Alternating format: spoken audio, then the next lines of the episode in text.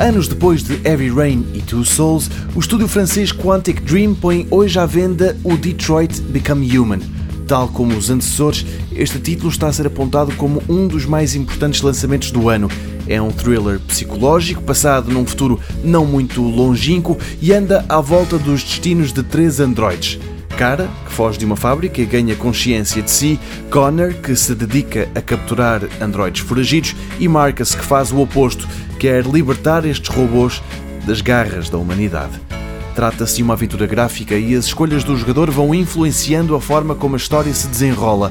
E nestes jogos há dois pormenores que podem catapultar o título para a glória: o enredo, o argumento, que tem de ser cativante, e os gráficos, que devem ser excelentes. Ora, a julgar pelas críticas, tudo isso foi conseguido principalmente no campo visual.